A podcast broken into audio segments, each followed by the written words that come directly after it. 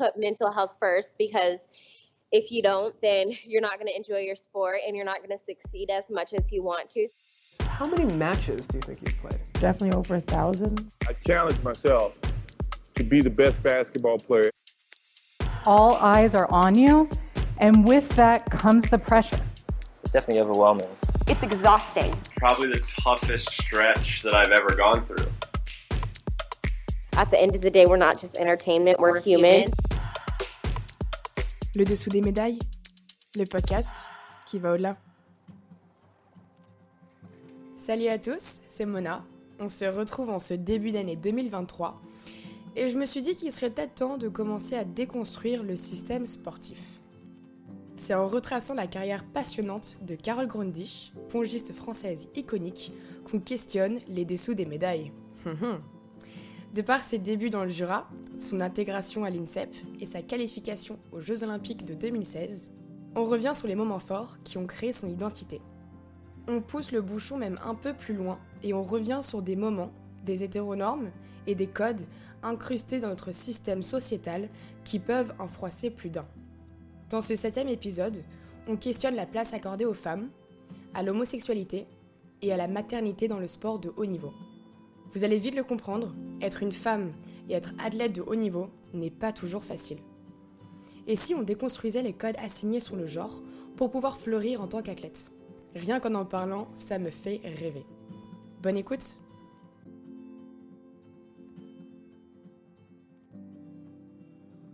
Salut Carole Salut Mona Comment tu vas? Très bien. Euh, tu te trouves où en ce moment Je suis dans le Jura, là où euh, j'ai grandi. La nature, euh, mon lieu de cœur, euh, après avoir pas mal vadrouillé, ouais, puis pour plein de raisons familiales et professionnelles, c'était c'était vraiment plus simple de revenir là et je suis ravie. Ouais, tu m'étonnes. Je pense que c'est pas déplaisant de se réveiller le matin avec des oiseaux qui chantent devant la fenêtre. Non, c'est bah pour commencer cet épisode, est-ce que tu peux te présenter, s'il te plaît, pour ceux et celles qui ne te connaissent pas forcément? Euh, donc Carole Grundy, j'ai 36 ans. Euh, donc je suis née en région parisienne, mais j'ai grandi dans le, dans le Jura. Et puis au moment où on commence à vouloir faire pas mal de, de sport dans les associations, j'ai découvert le, le ping-pong. Alors moi je dis le ping, hein, donc il n'y a pas de... j'ai trouvé ça génial. Enfin, j'ai progressé rapidement. L'ambiance dans le club a été... Euh, et puis entre-temps, j'ai j'ai eu deux enfants, je me suis mariée avec Chloé, j'ai euh, j'ai fait un tour du monde, en tout cas j'ai voyagé pendant un an, euh, j'ai euh, été championne de France de tennis de table, j'ai je me suis qualifiée aux Jeux Olympiques, j'ai eu un diplôme de kiné et puis là récemment je m'intéresse un peu plus à la préparation mentale et, et je suis membre du staff de l'équipe de France handisport de ping justement. Euh, et je m'éclate beaucoup là-dedans euh, depuis, euh, j'y suis depuis 2018. Trop cool. Quand même, tu as un CV qui, qui claque pas mal. On va pas se mentir. ça, dépend, ça dépend qui le regarde, je pense. Pour nous, c'est un CV qui claque. Et du coup, tu nous as parlé un petit peu de tes débuts dans le ping-pong, que euh, l'atmosphère t'a beaucoup plu. Mais dans la pratique vraiment technique du ping-pong, comment, euh, qu'est-ce qui t'a vraiment plu dès le début? Qu'est-ce qui t'a fait t'accrocher à ce sport en particulier? Bon, déjà, j'avais joué avec ma, avec ma mamie au camping du village euh, sur la table en pierre. Et j'avais déjà trouvé ça hyper ludique. Et c'est un peu. en fait, joue comme tu es débrouille-toi et il y a une, marge de progression qui est énorme dès le début parce que c'est un sport qui est assez technique quand même. Euh, euh, voilà, c'est une petite mmh balle qui prend beaucoup les effets. Euh, il y a la table, elle est quand même assez, elle est pas très large hein, quand on, donc on a envie de taper surtout quand on est gamin et, et je trouvais que ça apprenait aussi à, avoir une approche un peu de, de contrôle sur soi. Et puis tu peux jouer avec n'importe qui, de n'importe quel âge, de n'importe quel genre. Euh, il y a moyen de s'éclater, quoi. Donc euh, j'ai progressé super vite. Et, et en fait, je l'ai plus lâché après ce sport, quoi. Ouais, tu m'étonnes. Mais c'est vrai que c'est un sport qui, qui regroupe pas mal de gens. Moi, je me souviens, euh, pendant les vacances, quand j'étais avec ma famille et qu'on faisait, il y avait une table de ping-pong, on faisait une grosse tournante ou juste des parties à côté de la piscine. Et c'est Mais oui, tout le monde joue à ça. C'est ça qui est top.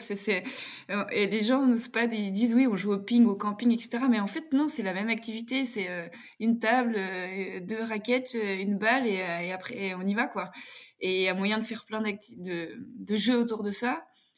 Et ce que j'aime bien dans cette discipline, c'est qu'il n'y a de, a pas de morphologie qui marche plus que d'autres. Il n'y a pas de, c'est pas très enfin je trouve ça pas très discriminatoire en fait. On arrive et euh, bah t'es grand bah tu joues avec tes qualités euh, t'es petit bah tu joues avec tes, tes qualités euh, t'es un peu plus massif t'es musclé t'es fin t'es peu importe en fait tu tu fais avec ce que t'as et j'ai un match en tête là où, au championnat du monde en e-sport où j'étais. On en reparlera j'imagine mais on a un joueur qui est qui est nain en fait. C'est une personne de petite taille qui a joué contre quelqu'un qui était dans la même classe de handicap que lui, mais qui n'avait pas du tout le même handicap, qui au contraire, il a des problèmes de hanche. C'était un anglais. Et pour le coup, lui, il fait 1m85, c'est vraiment, il est, il est, il est, c'est un buffle, et donc ça faisait un peu David comme Goliath. Et pourtant, euh, bah, notre, notre joueur français, euh, qui, est, euh, qui est petit, hein, il a gagné. Et, en fait, c'est un peu ça l'image du ping, c'est qu'il n'y a pas de, c'est pas le plus grand, le plus fort qui défonce tout le monde qui gagne. On joue avec ses, avec ses propres forces et trouver en fait ça, ça permet de se trouver soi-même et aussi d'être capable d'observer l'autre et de trouver ses failles à, l'autre. Donc cet aspect duel est vachement, vachement important pour moi. Ouais, je peux comprendre. C'est un peu cette notion de venez comme vous êtes et que la chance est ouverte à tout le monde. Donc euh, ça donne pas mal d'espoir et que je comprends que en étant enfant, tu as un sport qui s'ouvre comme ça à toi, bah tu plonges dedans quoi ça aurait pu être un autre sport, je pense honnêtement. Si j'avais eu l'environnement euh, au tennis, euh, si ça avait été un autre groupe, un autre moment, euh, peut-être que ça aurait pu coller, quoi. Parce que j'ai vraiment été nourrie par cette, soif de, de progression. peu importe l'activité que je fais, j'avais envie de, j'avais envie de progresser. J'avais envie, pas d'être la meilleure, mais il y a une notion de progrès, quoi, dans, dans ce que je faisais. Peut-être la meilleure version de toi. Peut-être, peut-être. Non, alors il y a deux éléments. La première, c'est que je me suis sentie euh, accueillie dans une famille, et ça, je pense que c'est important. La deuxième, c'est le fait que l'activité en elle-même, j'ai progressé euh, rapidement, mais quand je dis rapidement, c'est en trois séances déjà. Euh. Et puis il y a un troisième élément, du coup, c'est le, l'entraîneur de l'époque qui a été vraiment, bah, qui m'a amené à apprendre à tenir, enfin, qui m'a appris, avec qui j'ai fait les premiers échanges dans la, dans la salle de ping jusqu'à mon premier titre de championne de France et et c'était un entraîneur bénévole qui était prof, euh, de maths, euh, qui, venait, qui avait connu le monde du haut niveau, mais qui a une approche qui, pour moi, est l'approche qui m'a suivi toute ma vie, mais pas juste dans le ping, dans, ma vie de femme, dans ma vie de maman, et, qui rejoint beaucoup de choses maintenant euh, qu'on a oubliées, en fait. Et c'est beaucoup basé sur la liberté, la liberté de s'exprimer. Il me disait jamais quoi faire, il me proposait tout le temps. Mais en fait, il dit Je t'invite à essayer ça, je t'invite à, je te propose de. Donc, euh, que ce soit à l'entraînement ou au coaching en match, il me disait pas euh, serre court ou joue là. Il disait il était beaucoup dans l'objectivité de se dire bah voilà, là, tu as fait quatre démarrages du revers. Si on rentre un peu dans. Tu as fait quatre démarrages du revers, tu as marqué trois points. T'en fais ce que tu veux. Et. voilà, t'as as reculé, euh, t'as as joué loin de la table dix fois, t'as marqué trois points. À toi de voir ce que t'en fais. Et, moi, cette liberté, ça m'a appris à, me connaître et à me connaître et puis à assumer mes choix aussi. C'était moi qui prenais les décisions. Et donc après coup, bah, toute cette approche-là, je la trouvais très juste. Euh, mais je le savais pas à l'époque. C'est après coup, justement, après avoir intégré un système beaucoup plus euh, avec euh, tout le monde fait pareil et on répète les mêmes choses et il faut faire comme ça et pas comme ça où je me suis pas du tout épanouie, que j'ai compris que il était vraiment dans le vrai et que son approche était, j'étais imprégnée de ça, quoi. Ouais, c'est top. Bah, c'est un peu, ça te permet aussi, donc, comme tu dis, de, d'assumer tes choix et les conséquences, mais de te faire confiance par rapport à ça. C'est une super approche de pouvoir te laisser la liberté de grandir et de développer ta propre identité individuelle, je trouve. Pour moi, c'est le centre, euh, c'est le cœur de tout. S'il n'y a pas ça, euh, en fait, au bout d'un moment, un jour ou l'autre, ça, ça ressort d'une manière ou d'une autre et, ça fait mal, quoi. Et, puis, il y a aussi le, quatrième élément qui fait que ça a marché dans le ping, c'est, je pense, mes parents qui n'étaient pas sportifs spécialement, Mais par contre, bah, on est dans le Jura, donc pour m'emmener à l'entraînement trois fois semaine, ils allaient venir me rechercher. Ils étaient hyper disponibles. Eux aussi m'ont laissé la liberté, la liberté de faire mes activités. Et puis, il y a un moment vraiment marquant, je pense, qui fait que si, si mon père m'avait pas fait cette remarque, euh, j'aurais, j'aurais pas eu la carrière que j'ai eue. Et comme quoi, euh, c'était le moment où j'avais commencé le ping aux alentours de 10 ans. Et puis, euh, on arrive vers le, printemps. Et j'avais des copines qui faisaient justement l'équitation aussi. et donc, elle m'avait amené de faire un peu de cheval. Et puis, on se retrouve le mercredi, telle heure. bah, c'est soit je vais faire du cheval avec elle, soit je vais à l'entraînement de ping-pong, quoi je leur dis bah ouais papa je peux aller au cheval c'était lui qui devait m'emmener. Et euh, et en fait il me dit non, mais tu vas au bout du truc tu t'es engagé sur une saison euh, non, tu vas à l'entraînement c'est ça commence comme ça au sens où tu commences un truc bah ok oui il y a des moments où tu as moins envie d'y aller il y a des moments où tu vas moins y arriver des moments où tu vas tu vas douter ou des moments où tu vas vraiment réussir. Bah ouais, te repose pas sur, sur tes lauriers, tire pas de, de grands enseignements d'un seul truc, va au bout et puis tu, on en reparle après, quoi. Et, et ça aussi, c'est quelque chose. Après coup, je me suis rendu compte que, ben. Ouais, c'est chiant, il m'a imposé un truc et moi, j'aime pas qu'on m'impose des choses. Mais pourtant, à travers ça, ça m'a permis aussi de me connaître et de. Bah voilà, d'aller. Euh, de faire la carrière que j'ai eue, quoi. Ouais, c'est sûr. Bah, ça revient assez souvent à un discours où vraiment il y a eu des, des parents qui ont été dans le soutien malgré le fait qu'ils comprenaient pas trop le délire euh, du sport. Ou... Mais en tout cas, ils faisaient passer leur enfant en priorité et c'était OK, bah, tu t'es engagé là-dedans. Et ça, c'est vrai que c'est une belle mentalité aussi de tu commences ton année, bah, tu l'as fini. Et l'année prochaine seulement, tu pourras changer ou tu pourras continuer, mais tu finis ce que tu as commencé. quoi. C'est assez encourageant. Et donc j'avais mon entraîneur euh, à qui je faisais vraiment confiance, qui lui euh, préférait que j'aille euh, une semaine par mois en gros à l'INSEP, puisque scolairement ça allait bien, donc c'était potentiellement jouable. Ça a été refusé par la, par la DTN, par la fédération. Mes parents, qui eux, clairement, ils voulaient pas que je parte de la maison, mais ils me le disaient pas, je le sentais, et ils m'ont laissé le choix. Donc à 15 ans, c'est vraiment moi qui ai fait le choix de partir, partir à l'INSEP C'est fou, c'est pas un choix, c'est pas un petit choix, quoi. Non, c'est pas un petit choix. Mais d'ailleurs, j'en ai payé les pots enfin, il a fallu que je l'assume après, donc on pourra en discuter si tu veux, mais ces ces années insépiennes, ces premières années ont été, vu du contexte, précédent et ça a été, très, très, très, très dur. Je me levais pendant la première année, six mois les six premiers mois, tous les matins, je me réveillais et je pleurais, quoi. Ah ouais?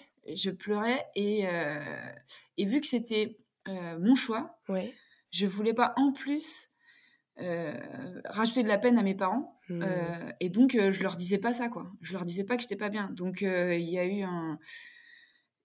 Donc, je suis arrivée en seconde. C'était deux entraînements par jour, de la musculation, enfin, du travail physique tous les jours, de la musculation avec des charges, tout le monde le même exercice. Euh, tu es tout le temps en compète, donc tu passes ton temps à récupérer les cours, à être en retard là-dessus. Enfin, c'est un truc, je, un truc de dingue quoi. J'étais jamais, j'avais jamais été en internat. Je me retrouve, euh, je me retrouve en internat euh, et au final, ben, je me suis retrouvée seule, mais au sens euh, parce que c'est moi qui l'avais choisi, il fallait l'assumer. Ce... Et donc ouais, j'ai hyper mal vécu. Je te dis, donc je suis arrivée. donc outre le fait que je pleurais tous les matins, je me suis blessée très rapidement. Mmh. parce que bah, les exercices, je voulais les faire parce que voilà, j'avais envie de progresser, donc euh, je fais confiance aux gens là-bas. Je fais des exercices, je les faisais pas comme il fallait, je me positionnais pas comme il fallait. Hop, j'ai une fracture, euh, à une, enfin une de fracture à une lombaire, j'ai eu un corset, après blessé au genou, après euh, ah ouais non, c'était vraiment. Ça s'est vite accumulé quoi. Ouais, et puis à l'époque il n'y avait pas de suivi, il y avait pas de suivi psychologique, prépa mental ou il n'y avait pas du tout la même approche que maintenant. Quoi. On ça t'a jamais été proposé quand tu es arrivé à 15 ans, ok, est-ce que si. tu souhaites Ouais. Si, mais au même titre que. Euh, en fait, on te met face au.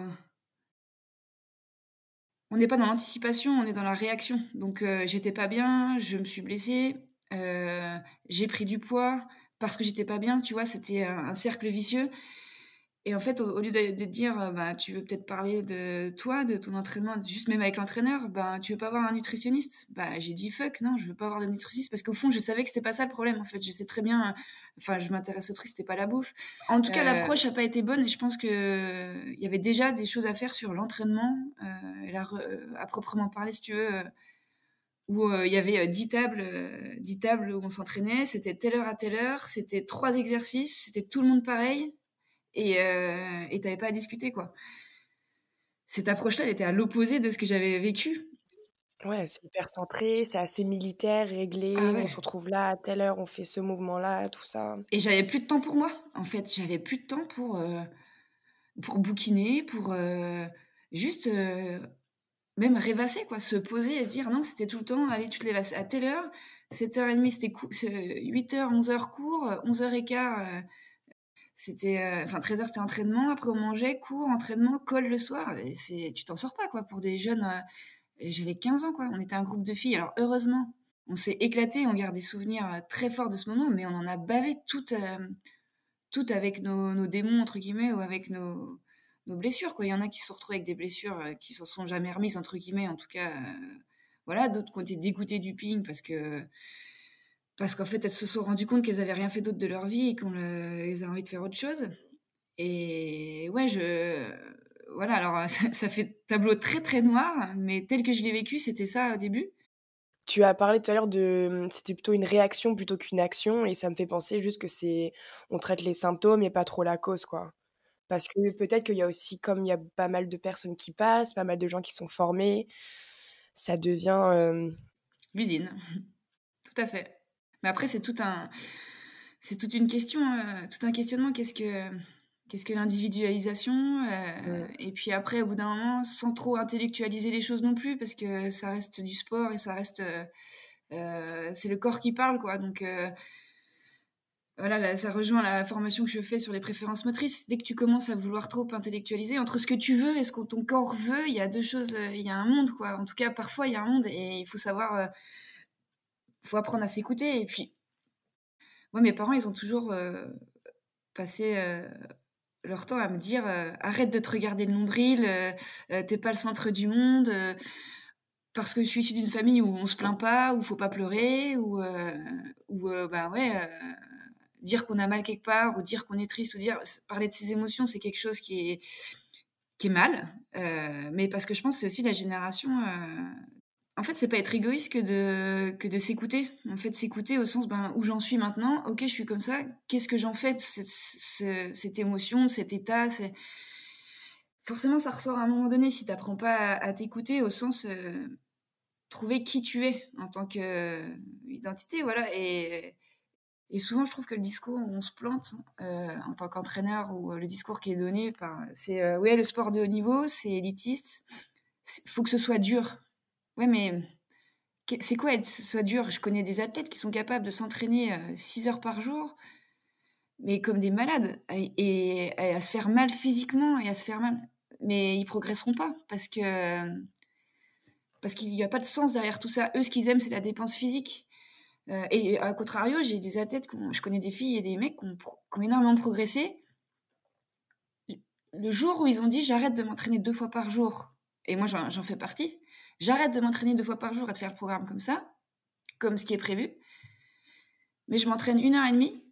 Mais par contre, quand je fais une heure et demie, je, sais ce qu'il y a dedans et il n'y a, pas, une seconde qui n'est pas, prolifique. Quoi.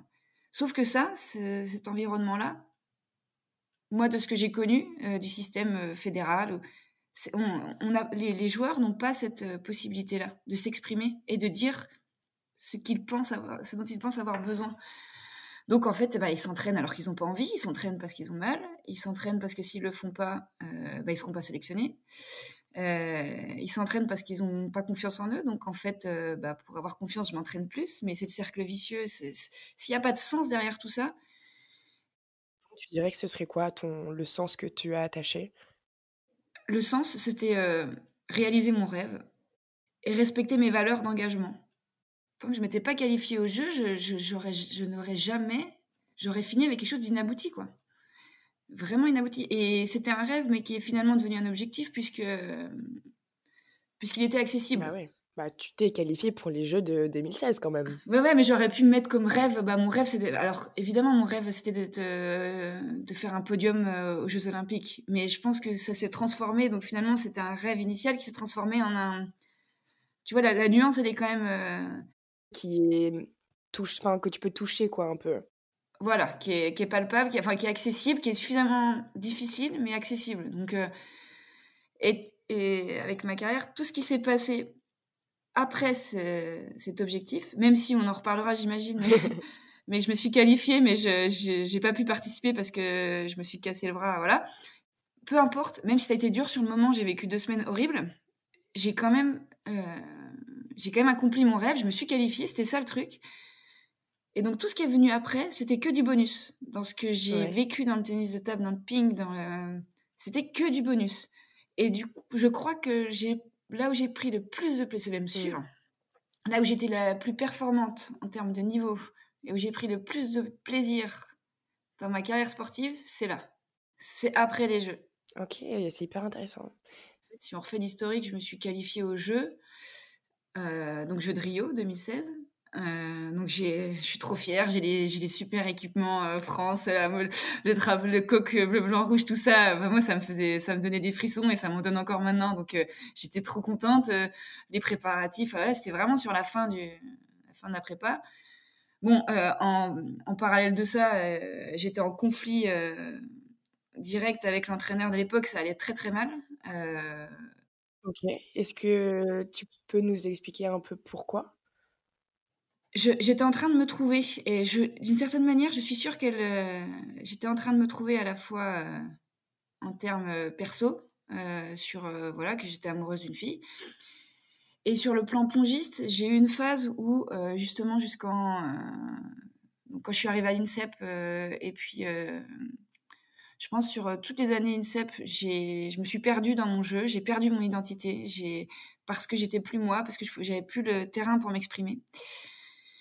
Et puis, euh, au moment où elle a repris les rênes, l'entraînement, bah, en gros, j'arrête je, l'INSEP, je vais à Levallois parce que c'est là-bas que je, je, me sens bien et le discours me parle.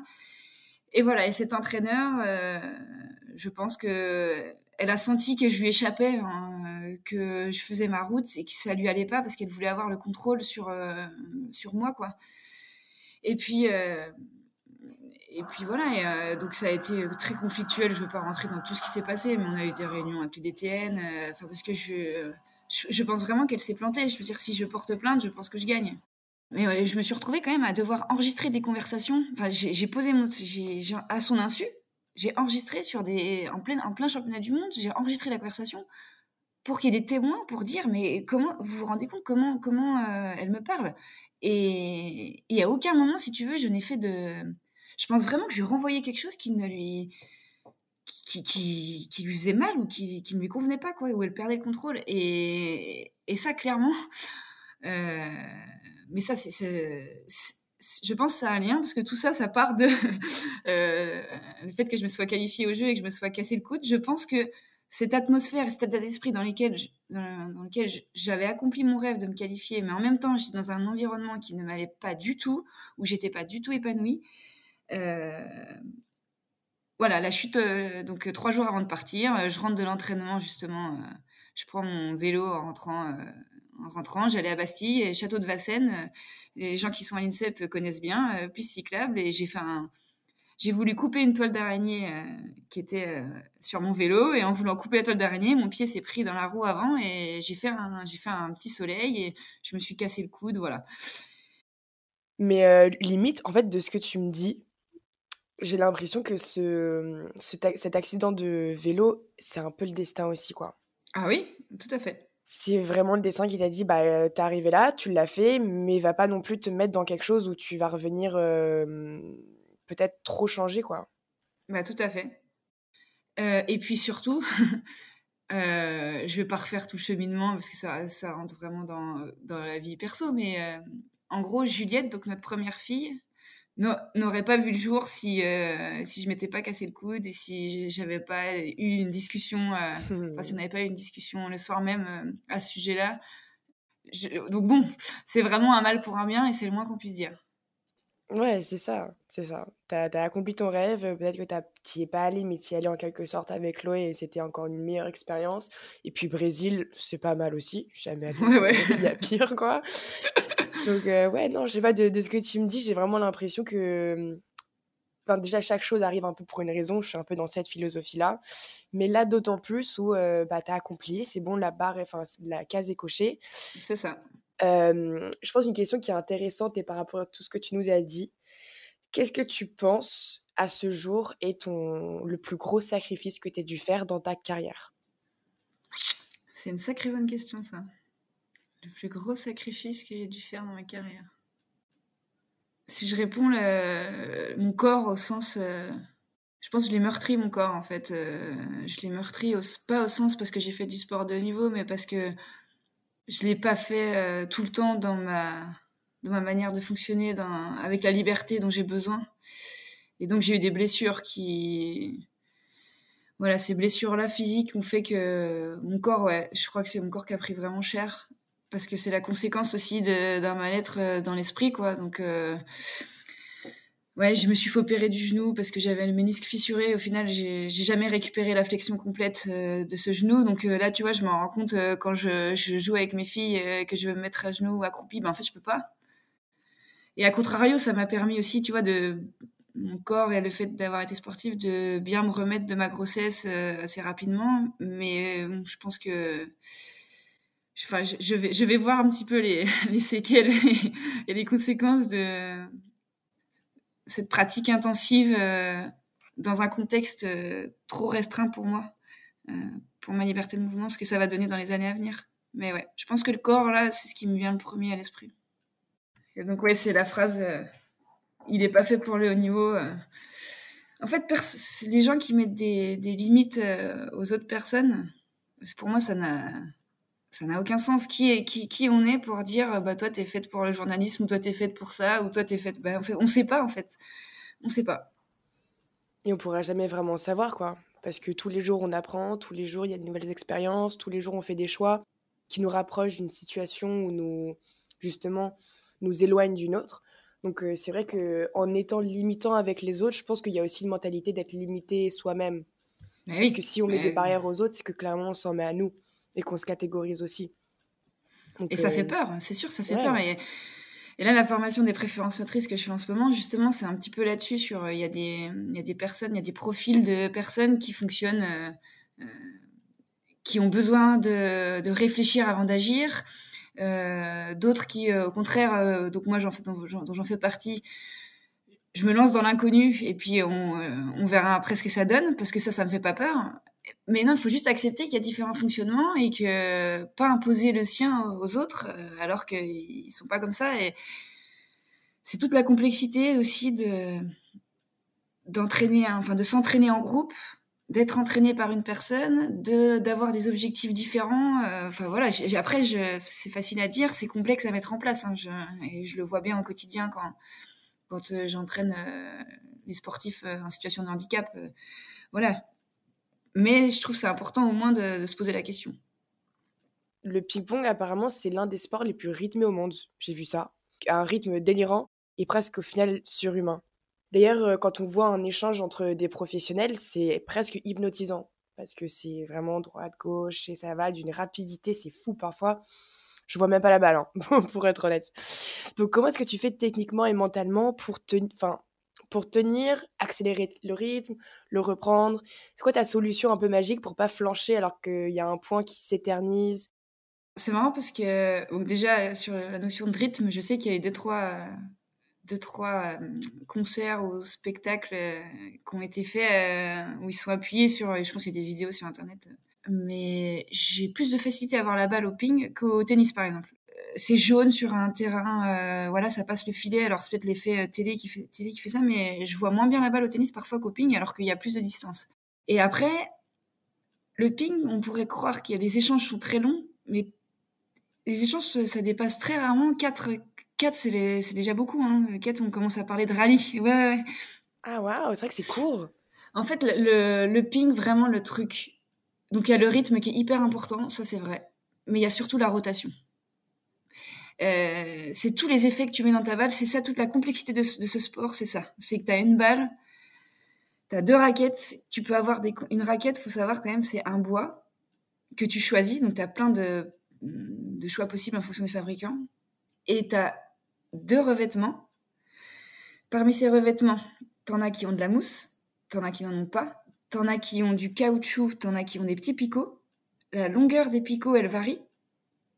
Donc en fait, je pense qu'en termes de matériel, tu as une, as une multitude de possibilités de combinaisons de raquettes qui est énorme. Donc du coup, ça me fait penser euh, un peu au fait que le ping-pong, ça paraît un peu comme un sport de stratégie au final. Ah bah tout à fait. Bah, là, on est complètement dedans. C'est ça que moi que j'ai adoré. C'est euh, et d'ailleurs si il y a des un préparateur physique qui bosse pas mal là-dessus avec deux jeunes euh, Lebrun là qui sont en train de, tout casser euh, dans le monde et qui ont en pleine progression parce qu'ils sont beaucoup là-dedans. Donc du style il leur fait faire des exos euh, de travail physique.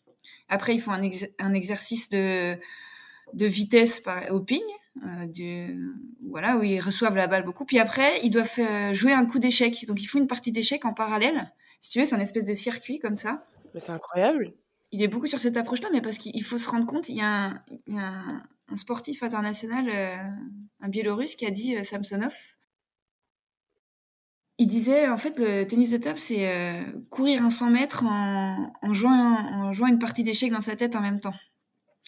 Et c'est vrai que à chaque point, si tu veux, l'autre, il va le savoir, en fait, ce que tu as fait comme coup. Donc il y a une notion de stratégie euh, qui, est, centrale et c'est ça qui est génial, c'est comment tu vas aborder le match, essayer de deviner ce que va faire l'autre. Bah c'est ça, j'allais demander, est-ce que tu peux anticiper aussi comment l'autre va un peu jouer en face de toi, selon sa position, selon son regard, selon, je sais pas, le niveau de son coude? C'est quoi les indicateurs?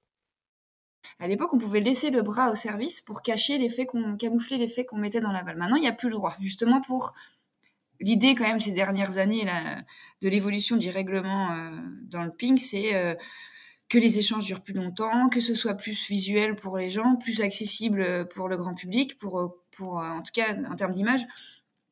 Euh, mais surtout qu'il y ait plus d'échanges et plus d'échanges et qu'on mette moins d'effets. Mais à l'époque, les joueurs, moi j'ai appris à jouer comme ça. Hein, 7 de 21 points, je lançais la balle, on, mettait la main devant, je laissais le bras devant la balle et je tapais très fort du pied ça, c'était plutôt un réflexe, mais il y en a qui le faisaient. Non, mais il y en a qui le faisaient volontairement, mais c'était plutôt un réflexe pour, euh, pour en fait camoufler le son que faisait l'impact balle-raquette. Parce que si, si tu as un impact un peu lourd, ça veut peut-être dire que tu mets pas d'effet, mais que tu la, tu la joues vite et fort. Alors que si tu pas trop de bruit, ça voulait dire que tu mettais de l'effet. Aussi, ce qui est un peu propre au ping-pong, c'est l'accumulation de temps mort. Ce qui, en gros, euh, pour les gens qui connaissent pas, c'est l'entre-deux points. Mmh. C'est ça? Mmh. Il dure combien de temps, tu penses? C'est hyper pertinent que tu mettes ça en avant. Parce que c'est. C'est pas la première chose que une personne qui, qui parle de ping me dit en général. De manière réglementaire, on a le droit maximum à 20 secondes entre chaque point. Plus euh, une minute à la fin de chaque set. Si tu prends les 20 secondes à chaque fois, c'est très long. Et justement, c'est ce que c'est le message qu'on essaie de faire passer, euh, en tout cas que j'essaie de faire passer aux, aux athlètes que j'entraîne. C'est ils vont être amenés à, avoir beaucoup, à gérer beaucoup plus de temps mort que de temps de jeu effectif. Hmm, c'est ça le truc, c'est pour ça. Et c'est toute la difficulté de notre sport, c'est que, en fait, il faut que tu sois prêt sur les, 5 secondes que vont durer l'échange, et après, tu as 15 secondes à attendre, et qu'est-ce que tu fais de ces 15 secondes? Et ces 15 secondes-là, eh ben, c'est là où tu dois te recentrer sur toi, euh, euh, mettre en place la tactique adverse, évacuer la frustration. Euh, et donc, euh, d'où la préparation mentale, euh, pour moi, c'est ça, ça en fait partie. Mais même ça, et le fait de poser la question et d'amener la réflexion sur qu'est-ce tu, comment tu exploites ce temps-là pour que tu sois bien, mais t'es euh, complètement en questionnement de, des gens qui travaillent, enfin des, des pongistes, quoi. Bah, trop cool. Ça me, ça me rassure. Du coup, Carole, qu'est-ce que tu fais pendant ce temps? Qu'est-ce que tu te dis? Qu'est-ce que, Est-ce que tu as quelque chose que tu as mis en place? Un travail d'ancrage?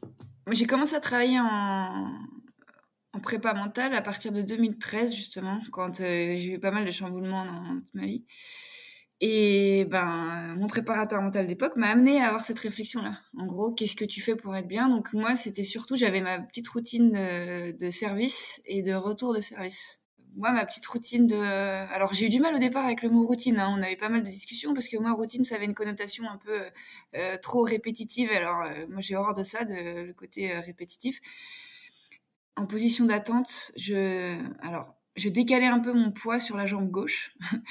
je serrais les abdos. Donc, j'avais. euh, voilà. euh, je te donne tous les éléments, je sais plus dans quel ordre je les faisais. Mais je les faisais dans l'ordre que je voulais d'ailleurs. Je serrais les mâchoires sur les dents, ça. Ça me permettait d'être en mode euh, compète. Et en fait, je, je, faisais comme une photo je, sur l'impact balle-raquette, si tu veux. Et j'aimais bien la photo. Enfin, bien la photo. Et à l'époque, j'étais un peu branchée là-dedans. Donc, je, voilà, je m'imaginais une photo au moment où l'autre allait servir, si tu veux. De, j'essayais de prendre cette photo du moment de l'impact balle-raquette. Ah ouais, c'est hyper intéressant. Et puis euh, au service, euh, c'était plus ou moins la, la même chose avec d'autres, euh, avec voilà sur serrer les abdos, serrer les dents, et là, je visualisais plus ma main, la balle dans, dans la paume de ma main, quoi. Voilà, ça me parlait moi en tout cas. Bah, c'est le principal, hein. Ça t'a emmené assez loin, du coup, clairement, ça marchait bien.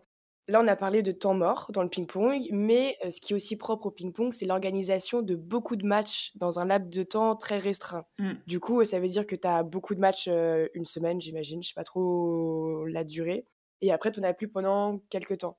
Comment est-ce que tu gères les entre-deux matchs? Comment est-ce que tu gères la récupération mentale d'un match à l'autre, physique aussi, mais aussi la préparation? Donc ça m'arrivait de, il m'arrivait de jouer contre une joueuse roumaine le même soir, puis contre une joueuse française. Et puis le- la semaine suivante, c'était une compétition avec l'équipe de France. Donc les joueuses françaises que- contre qui j'avais joué la semaine précédente, eh ben elles étaient dans mon équipe cette fois. Et puis même au-delà de là, je jouais en double avec elles. Ah, donc c'est vraiment l'opposé, quoi. Ah ouais, non mais on- tu peux passer partout, puis même au-delà, et tu t'entraînes au quotidien avec euh, ces, ces filles-là. Donc c'est d'une complexité pour gérer euh, aussi le côté humain. Euh, ensuite, la deuxième difficulté, c'est que en fonction de où tu joues, si tu vas jouer à Paris, à Lille euh, ou euh, à Rouen, la marque des balles n'est pas la même, la- le type de table n'est pas la même. Donc c'est infime, on s'en rend pas compte, mais c'est sans cesse, tu, demandes sans cesse à ton corps de se réhabituer à euh, de nouvelles, euh, voilà, de nouvelles sensations. Euh, t'as le trajet, t'as les Ouais. déplacements qui sont à prendre en compte, c'est hyper crevant, c'est même le plus crevant, je pense. Et puis t'as euh, le fait, euh, voilà, tu pars, euh, tu vas faire un match au Qatar, tu fais, je sais pas combien d'heures d'avion pour faire deux matchs et tu repars.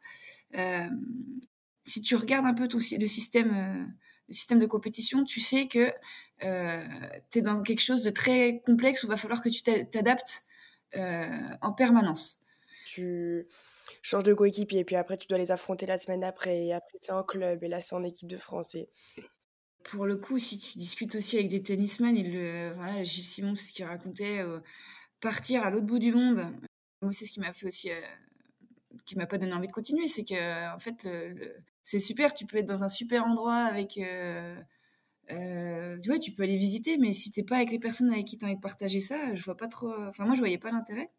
Moi, j'ai mal, j'ai mal géré tous ces temps, euh, très mal géré tous ces temps off. Les temps euh, entre les matchs? Ouais, ce dont tu parlais là, le fait d'enchaîner, etc. Parce que a posteriori, je me rends compte, tu vois, les japonaises, les japonais, ils arrivent, euh, t'as l'impression qu'ils arrivaient avec leur maison, quoi. Ils avaient euh, leur gros panier de balles, ils avaient leur valise de bouffe, ils avaient, euh, je sais pas, j'avais l'impression qu'ils venaient vraiment dans un voyage initiatique un peu où, euh, euh, au-delà de la compétition, il y avait autre chose qui se passait à côté, quoi. Alors que moi, la première et les autres, les autres sportifs français, quand on partait en compète, on était vraiment là que pour la compète. Et dès qu'on avait perdu, bah, au lieu de se dire, allez, euh, on va s'entraîner un peu ou on va euh, bosser, enfin, je sais pas, on va visiter un truc, euh, on était sur, euh, ouais, on a perdu, on ressassait notre défaite et, et on mettait rien en place, quoi. Et, et si c'était à refaire, c'est sûr que j'essaierais de mettre à profit, en fait, ces moments-là. Mm. Et la question que tu poses, en gros, c'est aussi celle qu'on se pose avec le staff Andy sur quand on part en compète, comment être à profit pour que ce soit bénéfique. Mmh, Et justement, ton expérience euh, de, de plongiste avant te permet de réaliser qu'il y a des petites failles dans tout ce qui est récupération et entre matchs, et du coup, d'en faire bénéficier cette génération d'athlètes?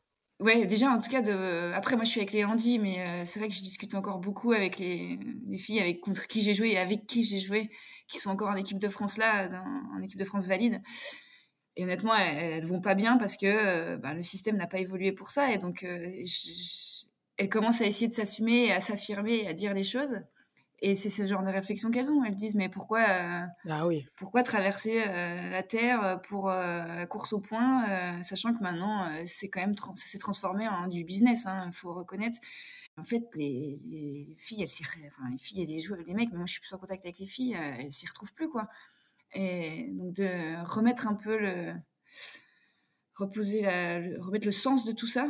Euh, si tu veux, tu perds le sens quand tu es dans ce processus-là, si tu l'as pas bien calé avant, le sens de, ton projet et de ton investissement, eh ben, ça, ça te remonte à un moment donné. Donc là, j'en ai une qui est en dépression, euh, y en a, mais elle a mis les mots dessus, c'est-à-dire c'est, euh, elle consulte pour ça. Moi, ça, ça me, ça me révolte, quoi. Je me dis, c'est pas possible d'en arriver là pour un truc, alors que le discours de la jeune, c'est de dire, c'est ma passion. Je kiffe ce, ce sport, c'est mon truc, quoi. Donc, euh, Bah, c'est ça, le fond du fond, c'est euh, elle aime le sport en lui-même, mais le système autour, bah, il est compliqué, quoi. bah, il est compliqué à la fois à l'international, à la fois au niveau national. Tu as la pression des jeux qui arrivent. Alors ça, franchement, les jeux, de Paris, les jeux c'est c'est c'est à double tranchant, hein, Paris. Ça va être... euh, Ah ouais, pourquoi tu dis ça? bah, Qu'est-ce qu'on va en faire? Il y a- Je pense beaucoup à l'après-Paris, moi. On met tout sur Paris, Paris, Paris. Oui, bien sûr. Mais en même temps, il y, a des, il y a des joueurs et des joueuses qui ne seront pas prêts pour Paris, par contre, qui le seront pour Los Angeles. Mais il y a quoi à côté après Euh, Est-ce que tu es prête à sacrifier tout ce que tu as autour euh, et à te marcher un peu sur les valeurs, tes valeurs et ton cœur pour. Je sais pas, enfin, je trouve qu'au moins la question mérite d'être posée. Et... Totalement. C'est une question je qui est très valide et je l'ai déjà posée à des athlètes. euh, Et même Michael Phelps en parle assez ouvertement euh, de dépression post-olympique, Bah qui est quelque chose qui n'est pas négligeable.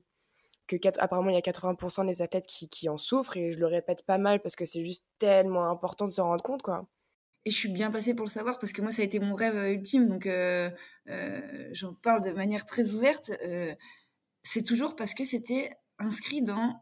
Moi, ça faisait sens. Il y en a, ils partent et le système est fait pour leur faire croire qu'il n'y a que ça.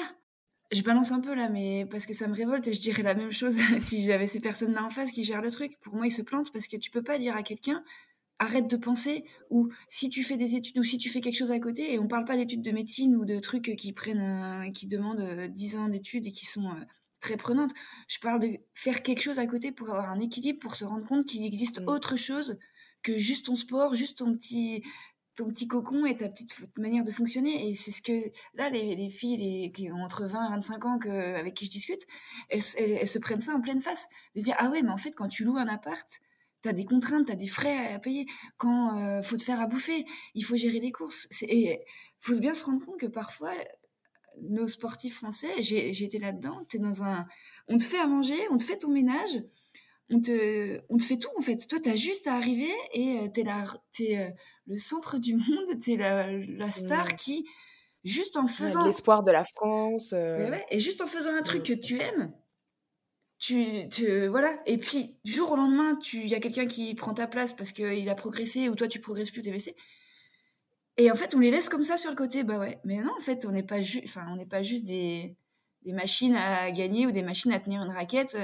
Et cette prise en compte humaine et d'un projet plus euh, global, et il est- elle est primordiale quoi. Et pour l'instant, je pense que Paris alors, il y en a qui le mettent en place, mais d'autres euh, moins. Et faut remettre le sens euh, au, au cœur du, Ouais. du projet. Totalement. Tu nous as parlé tout à l'heure du, bah, de ta chute à vélo euh, avant le départ des JO. Et juste, ça me fait penser à ça parce que j'avais vu une interview de toi au micro de France 3. Et ton entraîneur, de l'époque, je pense, il, te, il disait que tu étais revenue plus forte, que tu avais découvert des choses et que tu avais pris de la hauteur, du recul. Est-ce que tu peux nous en dire un petit peu Mm. plus euh, du le sujet de qu'est-ce qui s'est passé? Est-ce que tu peux nous en parler? Qu'est-ce que tu t'es dit quand, quand t'es tombé? Est-ce que tu as su tout de suite que tu t'es fracturé le coude? Est-ce que tu savais que c'était bah, la fin des jeux, entre guillemets? Je suis contente. On était invité à boire un coucher des potes. Je, je vais en vélo, je fonce, j'allais super vite. Et. non, mais vraiment en plus. Et je fais le soleil, et là, je tombe. Et j'ai eu ce même haut cœur euh, juste après, tu vois. Et là, je, me, je, je crois que quelque chose au fond de moi m'a dit, c'est mort. Alors après, j'ai fait comme ça avec le coude. euh, je me dis, bon, bah ça va. Euh. Et je sentais qu'il y avait une gêne à l'intérieur. Je me suis dit, bah, je sais pas, c'est peut-être un gros hématome. Et deux heures après, j'ai pris ma douche, je pouvais plus bouger le coude, donc je savais que c'était mort. Et c'est pour ça d'ailleurs que je suis pas allée aux urgences le soir même, parce que je savais que parce que je savais que c'était mort, quoi. Donc j'ai prévenu, voilà, j'ai prévenu les entraîneurs en disant, ouais, je suis tombée en vélo, ça va pas super. Et puis le lendemain, je passe les détails parce que ça ça ne ferait que rajouter de l'eau au moulin de la médiocrité de certaines personnes, mais euh, en gros, euh, on m'a fait, on fait croire que c'était potentiellement pas cassé, alors qu'en fait ça l'était. Donc euh, voilà, j'ai eu. Donc là, ce qui s'est passé, mais j'étais tellement dans un dans un état de détresse émotionnelle, je, je, pleurais en permanence quoi. Enfin, j'étais j'étais vide, vide. Je quand tu as appris que tu pouvais pas partir au jeu, qu'est-ce que tu t'es dit? Sur le coup, je me suis dit, mais c'est pas vrai, je suis maudite, quoi. Comme si, euh, parce que ça faisait déjà trois fois que je ratais ma qualif. Euh, j'avais tenté trois Olympiades. Je me dis, je suis maudite. Je crois que c'est ça, je me suis dit. Et comme c'était écrit que, que la petite jurassienne. Mais tu sais, un peu un côté social. la petite jurassienne issue d'un milieu ouvrier, euh, qui allait tout aller trop vite. C'est pas pour moi les jeux, quoi. C'est trop pour l'élite et j'en fais pas partie. Et puis Suite à ça, j'ai eu une déferlante de messages, mais franchement, j'ai jamais vu ça. Donc, de messages du monde sportif, enfin des pongistes français. Et j'ai halluciné, quoi, de que des messages, mais euh, des déclarations sur euh, l'image qu'ils avaient de moi, euh, sur l'exemplarité, sur ce que je dégageais, sur. et je m'y attendais pas du tout, en fait. Moi, je faisais, je faisais mon truc de mon côté ce que je recherchais, ce que je te disais au début, de la forme de légitimité, euh, d'être considérée comme une sportive française, de faire partie du, cercle fermé des, voilà, des, sportifs qui sont qualifiés au jeu.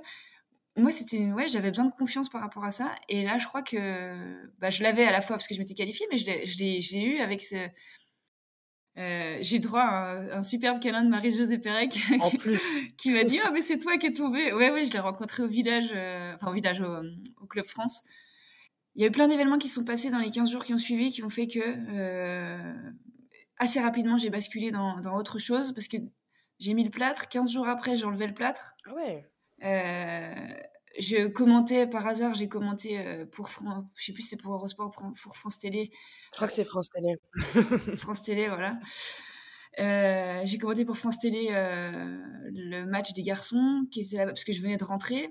Et 15 jours plus tard, j'étais sur mon vélo en train de faire du VTT dans, dans le Haut-Jura.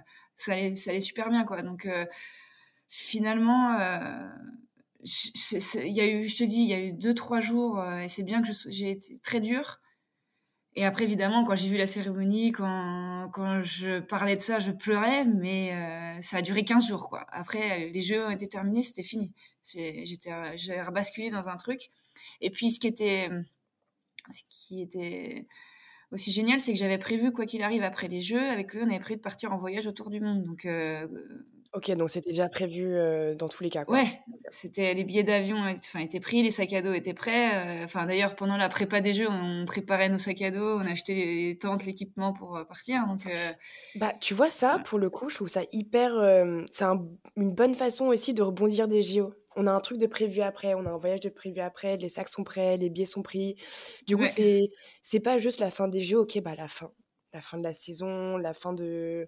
Bah, ouais je trouve ça intéressant que tu aies prévu ça après. Je trouve que c'est une bonne façon aussi de, de rebondir justement sur la, la, enfin, la dépression post-olympique. quoi. Mmh. Bah, que j'ai eu, je pense, moi, mais j'ai pas fait les Jeux, mais en 2012, euh, je m'étais pas qualifiée, je n'ai pas consulté, j'ai pas mis les mots, mais clairement, euh, j'étais là-dedans. quoi. Parce que tu t'es pas qualifiée ou parce que tu as vu, enfin, pour quelle raison? Ouais, c'était l'échec de l'absence de qualification. D'où le fait que pardon, la qualification de 2016 soit tellement euh, bah, bien accueillie, quoi. Malgré le fait que tu sois parti ou pas, c'est bah ouais, mais au moins j'ai eu ma qualif et je l'ai mérité et j'ai travaillé pour ça et, et ça paye. Et je peux passer à autre chose. et je peux passer à autre chose. Et donc quand on est parti faire le voyage autour du monde avec Chloé, on avait aucune, enfin moi j'avais aucune idée de ce que j'allais faire après. Si j'allais reprendre la raquette, si j'allais euh, faire kiné, enfin s'il y avait peu de chance quand même, mais parce que tu t'es remis en question euh, par rapport à ton coude ou en mode est-ce que je veux cette vie même après avoir. Euh, tout ce qui avait, y allait avec mm, ne me convenait pas. Ça allait pas avec cet entraîneur, ça allait pas dans le système dans lequel ça évoluait. Je, je, je, je supportais pas de prendre l'avion, d'aller au Qatar, faire deux matchs. La, ma, ma, conscience écologique, un peu en tout cas, le, à la fois le fait d'être connecté à la vraie vie, des valeurs le, tout le système me convenait pas, si tu veux. Ce rêve, pour accomplir euh, mon rêve, il fallait que je passe par des trucs qui n'étaient pas en accord avec mes valeurs. Donc, je savais pas ce que je ferais après le voyage. Parce que tu es parti combien de temps déjà? Vous avez prévu de partir combien de temps? Au départ, on avait prévu un an. C'était des billets euh, tour du monde. On avait des, des, des trajets prédéfinis. et on est, on est parti dix mois en tout. Oh, la dinguerie. Trop bien. Ça me donne trop envie là, surtout qu'il fait vraiment super moche en Angleterre en ce moment. Du coup, euh, fais-moi rêver. Vous êtes parti où? On a commencé par le Népal. je t'avoue que niveau climat, c'était pas forcément. Euh, mais on aime bien la rando, on aime bien la nature. Tous mes voyages que je faisais avec le ping, parce que bon, tu peux donner des destinations aussi folles les unes que les autres. Tu arrives, euh, tu prends la, la, navette pour aller à l'hôtel, tu vas à l'hôtel, tu prends la navette pour aller à la salle, tu t'entraînes, tu prends la navette pour aller à l'hôtel, et puis voilà. Là, tu arrives à l'aéroport, eh ben, tu te démerdes, tu attends des plombs pour faire ton visa, euh, tu vois les gens littéralement euh, crever dans la rue, hein, faut quand.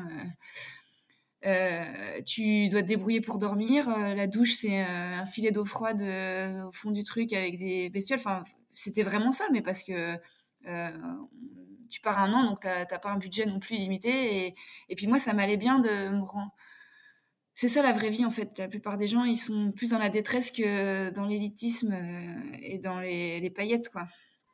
Et j'allais dire, c'est pas non plus. Euh, enfin, personnellement, je préfère voyager et vraiment m'imprégner du pays, de la culture, plutôt que d'arriver à imposer un peu mon rythme de vie, mon privilège de femme blanche et européenne, et juste de m'imposer comme ça et de prendre toute la place, quoi ouais, tu te découvres. Moi, j'ai mentalement, j'ai jamais fait de truc plus dur que le trek, euh, que voilà, faire des randos où euh, il fait, euh, il fait hyper froid, t'as pas bien dormi parce que tu dors dans un truc où, où ça caille sur une pauvre paillasse par terre.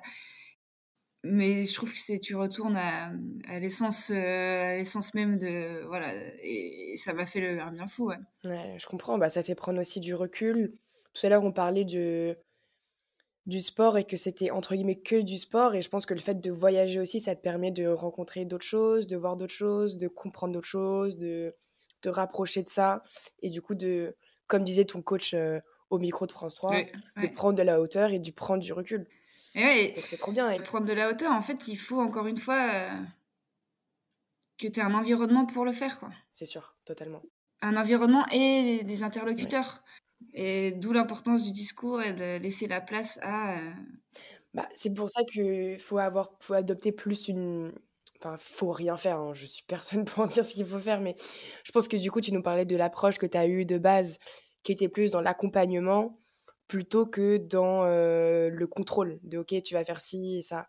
Donc, je pense qu'une une approche comme ça aussi te permet à toi de, de savoir ce qui te convient mieux ou pas et de comprendre tes failles pour pouvoir les tourner et en faire ta force en tant que joueuse individuelle, quoi.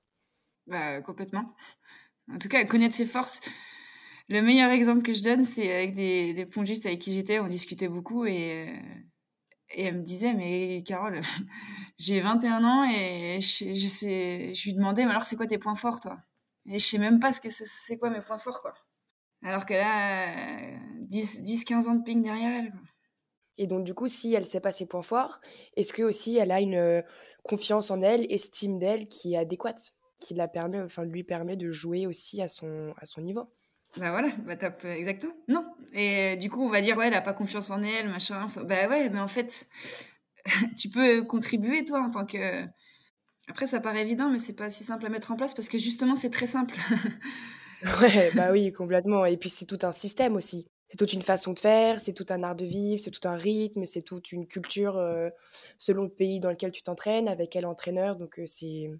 Et euh, en parlant du système, donc le sport, il est connu pour encourager la coopération, l'équité, le sens de la communauté, l'égalité et les expériences de soutien mutuel. Là, on vient d'en parler. Mais l'industrie sportive, faut pas qu'on oublie, elle est quand même basée sur notre système sociétal ce qui veut forcément dire qu'il y a des failles et des inégalités. En ce moment, par exemple, je suis en train de lire le livre de Béatrice Barbus, sur le sexisme dans le sport. Cet ouvrage qui est passionnant d'ailleurs, hein, je le recommande à tout le monde qui écoute cet épisode et à toi particulièrement Carole, il expose avec justesse les discriminations faites envers les femmes en mettant en avant des évidences de micro et macro-agressions qui sont présentes en gros dans l'industrie du sport. Donc ce comportement qui est regrettable, il peut être vu si on ouvre un peu nos yeux, mais euh, c'est aussi une représentation euh, inégalitaire de genre dans notre société. Dans tous les cas, il s'avère que les micro et macro-agressions, elles ont de lourdes conséquences indésirables pour les victimes. Est-ce que toi, Carole, au cours de ta carrière, est-ce que tu t'es, enfin, comment est-ce que tu t'es sentie en tant que femme et athlète de haut niveau Moi, c'est quand je suis tombée enceinte, en fait, que que j'ai l'impression d'avoir vécu la plus grosse injustice, que je suis en gros, ils m'ont fait comprendre, ils étaient, c'était pas facile pour eux non plus, mais ils m'ont fait comprendre qu'en gros, euh, si je tombais, enfin, ils voulaient pas me garder. Euh, en tout cas, euh, voilà, il y a eu un espèce de, malaise par rapport à ça. Il y avait rien de, clair. Et puis voilà, injustice de ça et injustice de l'égalité salariale versus l'investissement que tu peux avoir au quotidien, ça, fout quand même les boules. ça fout quand même les boules. Ouais, bah, tu m'étonnes. Comme tu dis, c'est la même charge de travail, c'est le même investissement, voire plus parce que tu es une femme, donc du coup, tu as des barrières en chemin qui font que tu dois travailler de plus en plus et tu dois t'acharner dessus. Donc ouais, totalement. Est-ce que tu as déjà été exposée à des, mmh, des blagues sexistes, des petites micro-agressions un petit peu dans le système, dans l'industrie, que ce soit de collègues, de coachs, de, de, de personnes bien sûr.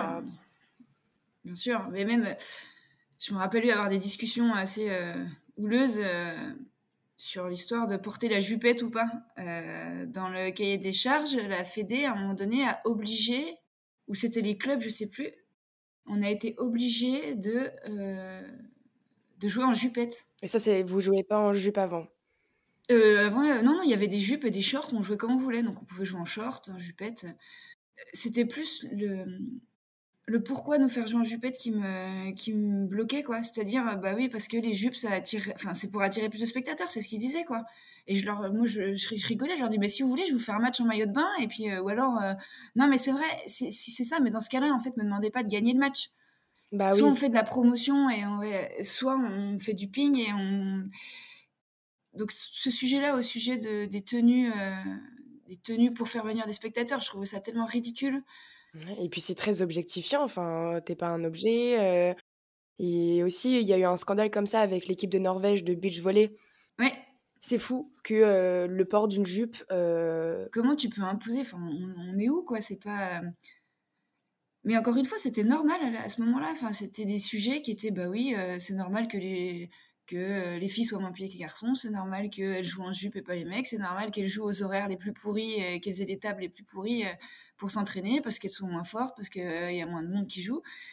Mais en fait, si tu te prends un peu de hauteur et de recul, justement, tu, tu te dis, mais attendez, c'est quoi les... sur quoi tu t'appuies pour dire ça, quoi? Ouais, c'est ça. C'est quoi les fondements? Mmh. Pourquoi euh, la... enfin, C'est quoi la raison de cette décision, quoi? C'est fou. Mais aussi, j'avais remarqué que tout au long des carrières, de, surtout des femmes qui sont assez prestigieuses et qui ont fait leur impact dans le sport français, il y a eu beaucoup de commentaires portés sur leur corps. Mmh. Donc l'objectification de ça. Donc par exemple, Amélie Mauresmo, qui est l'une des grandes joueuses de l'histoire du tennis français, elle a une carrière prestigieuse, elle s'est affirmée en tant que joueuse en étant la numéro une mondiale du circuit, donc plutôt badass quoi. Mais Amélie, elle a beaucoup souffert, pardon, de commentaires faits par rapport à son physique. Et les médias, ils se sont pas gênés pour la comparer à un homme à l'époque euh, des émissions comme Les Guignols, caricaturaient l'athlète d'une façon très grossière et très blessante. Tennis avec l'exploit cette nuit de la nouvelle coqueluche du tennis français, Amélie Mauresmo. Elle a battu l'américaine Lindsay Davenport et se retrouve en finale des internationaux d'Australie. Oui, je suis pas vraiment surprise, c'est la récompense d'un long travail.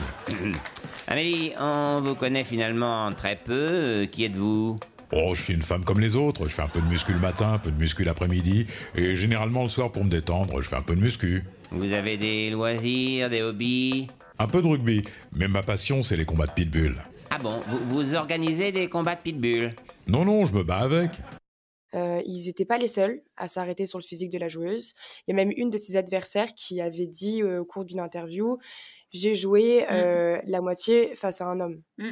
Et c'est vrai qu'en s'appuyant sur des témoignages et des études, et même rien qu'en ouvrant les yeux, il y a des standards de, de beauté dites idéales pour les femmes.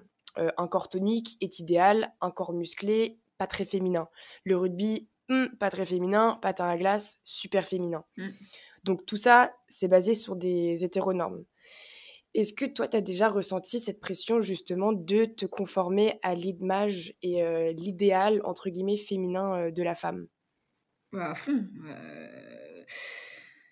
Mais ça va au-delà de ça en plus. C'est la- le système a voulu que je fasse de la préparation physique, pas pour être performante au ping, mais pour perdre du poids et ressembler à, à- euh, ou en tout cas me, me façonner tel que eux ils, ils le voulaient. Mais à aucun et pour moi ça c'est c'est scandaleux. Il n'y a pas de surtout sans mettre des mots derrière tout ça quoi. C'est dire ouais il faut que tu fasses du physique pour ce que tu as un jeu physique etc. Non mais en fait euh, c'est pas ça que tu as derrière et je le sais en fait mais dis les choses pour moi, euh, il fallait que je sois euh, musclée euh, là, il fallait que euh, avoir des cuisses euh, musclées mais pas trop, euh, fallait euh, être souple mais pas trop. euh.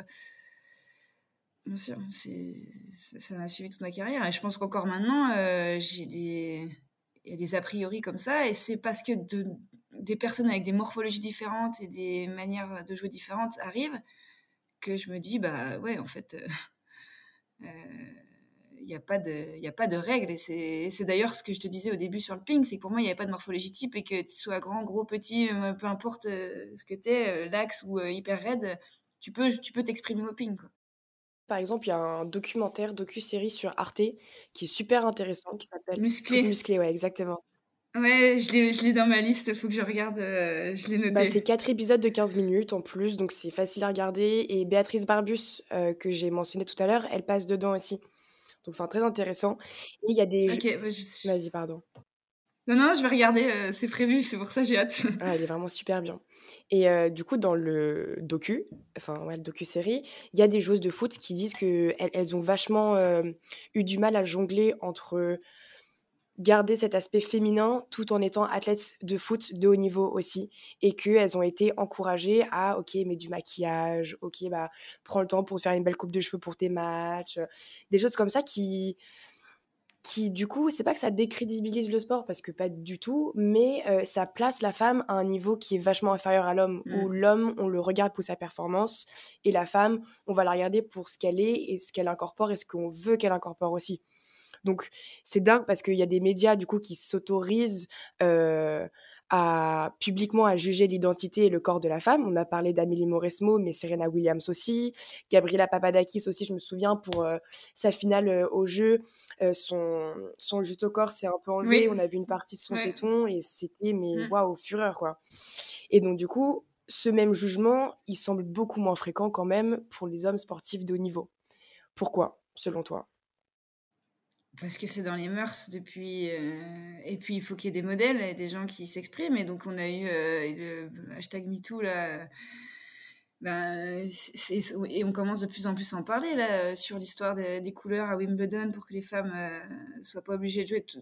Il faut en parler. Je pense que là-dessus et donc quand tu dis qu'il y a des filles qui se sont maquillées, mais j'en connais plein moi des filles avec qui j'ai joué qui se maquillaient avant de jouer effectivement, mais parce que justement, elles ne savaient pas pourquoi elles faisaient ça, ça, elles ne savaient pas qui elles étaient, alors que moi, j'ai jamais été là-dedans parce que, bon, déjà, le, maqui- je- le maquillage, c'est pas mon truc. euh, quand je- Et puis, je m'en foutais, en vrai, à vrai dire, je m'en foutais d'être moche quand je jouais.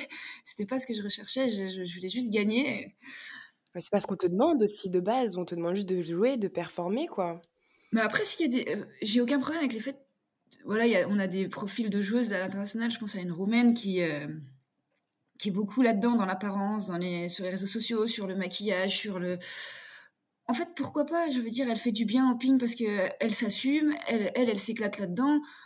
Et hum, je pense que plus ça va aller, plus il y aura de gens qui vont s'assumer et dire bah non, mais moi j'ai pas envie de jouer en jupette parce que je suis pas confortable dedans et puis c'est comme ça. Et, euh, et d'autres qui vont dire je veux pas jouer en blanc ou je, je peux pas jouer en bikini parce que il faut que la, parole se libère quoi. Et euh, il y a tellement de choses qui sont ancrées et qui paraissent évidentes parce que c'est aussi entretenu et que personne ne pose les choses et, propose de réfléchir à tout ça et de prendre du recul. Parce que c'est un engrenage infini, il faut être performant, il faut gagner, il faut ça. Et puis, se poser, couper un peu et reprendre du recul, c'est en fait, ça demande un effort. Et c'est plus, c'est plus dur de faire ça que de continuer dans ce qui ne ce qui marche pas, mais de continuer dans ce qui est lancé. Quoi. Ouais, bien sûr. Je pense que la remise en question euh, de la féminité dite euh, hégémonique euh, permet aux femmes de développer leur propre définition, entre autres de la forme corporelle qui est acceptable, des activités sportives appropriées, du port de la jupe ou pas, est-ce que j'ai envie de mettre du maquillage? Parce que qu'elle mette du maquillage ou pas, faut juste respecter ce que la personne veut faire. Enfin, c'est juste ça. Le, ce qu'elle veut. Exactement. Je pense que l'objectif ultime, c'est quand même de remettre en question les normes sociales. Euh, donc voilà, en, remettant en question les normes sociales entourant la féminité et de donner aux femmes les moyens de faire leur propre choix sur la façon de regarder, d'agir, définir leur propre version euh, du corps euh, ou du féminin ou qu'est-ce que la féminité en général, quoi. Je pense que c'est important. Et... Mais je pense que je pense qu'on oublie aussi le, le bon sens dans tout. On a oublié le bon sens parce qu'on a tout modélisé, tout systématisé, tout automatisé. Et en fait, le bon sens, je sais pas, tu demandes à n'importe qui. Euh, tu demandes à, je sais pas, 50 euh, gamines de, euh, de tel âge. et encore qu'elles sont déjà un peu, mais comment tu veux t'habiller? Bah, Elles s'habillent comme elles veulent. Et tu en auras peut-être en jupe, tu en auras peut-être en. Mais il y a peut-être des garçons aussi, si on les habille en jupe, ils, aiment, ils préfèrent ça. C'est ce que dire. Les garçons aussi, s'ils veulent mettre la jupe, bah, ils peuvent mettre la jupe s'ils sont plus contents. Bah, ils essayent, en fait. C'est ça c'est c'est ouais, des trucs qui sont ancrés dans, notre modèle sociétal et il, faut, en fait, il faut les questionner. Il faut les questionner, mais tout en gardant le bon sens. Et le bon sens, pour moi, c'est quand même beaucoup les, soit les enfants qui le donnent, soit la première réponse spontanée qui te vient sans que tu de jugement, si tu veux, sans que tu sentes que c'est un jugement. Et c'est ça aussi, on est beaucoup dans un environnement où on, est, on se sent jugé, où on est jugé, alors que si tu as la parole et que tu te dis, euh, c'est ça aussi, c'est pas facile à mettre, sortir de sa posture, d'avoir un avis, enfin en tout cas de donner son avis, du jugement et de rester un peu. J'ai beaucoup travaillé là-dessus quand j'ai fait ma formation de prépa mentale et ça m'a ça ouvert les yeux sur plein de trucs, sur le langage non verbal, sur la manière dont tu questionnes les gens, tu en fait tu parles que de toi. Hein. quand tu questionnes les gens et tu leur renvoies toi tes araignées, toi tes, tes peurs et sortir de ça. C'est de la projection. Ouais. C'est sûr. bien sûr. Est-ce que, parce que du coup, tu as un palmarès quand même assez développé niveau championne de France, que ce soit en double, en équipe, en mix. En gros, tu as gagné environ 5 championnats de France en double, donc que ce soit dame, mixte. Est-ce que tu as ressenti une différence pendant que tu jouais avec une femme ou pendant que tu jouais avec ton partenaire homme? Bah, il y a une différence de fait sur la manière de, de jouer, euh, sur les systèmes de jeu, mais ça c'est purement euh, technique, technico-tactique. Je pense que c'est propre à l'athlète, juste en général. Euh. Ouais. Après, franchement, non. Je sais que si tu te poses la question à d'autres d'autres potes pongistes, les doubles mix, il y a beaucoup de... C'est le mec qui va te mettre la pression au sens souvent on dit bah la fille c'est le maillon faible, mais il y a des entraîneurs qui disent ça, des entraîneurs de l'équipe de France qui vont dire bah ouais, faut jouer sur la fille, quand tu joues sur la fille, il faut que tu fasses ça et en gros, c'est le mec qui a c'est le mec qui a la pression parce qu'il doit quand il joue sur la fille adverse, il doit marquer le point. En tout cas, on lui fait croire ça.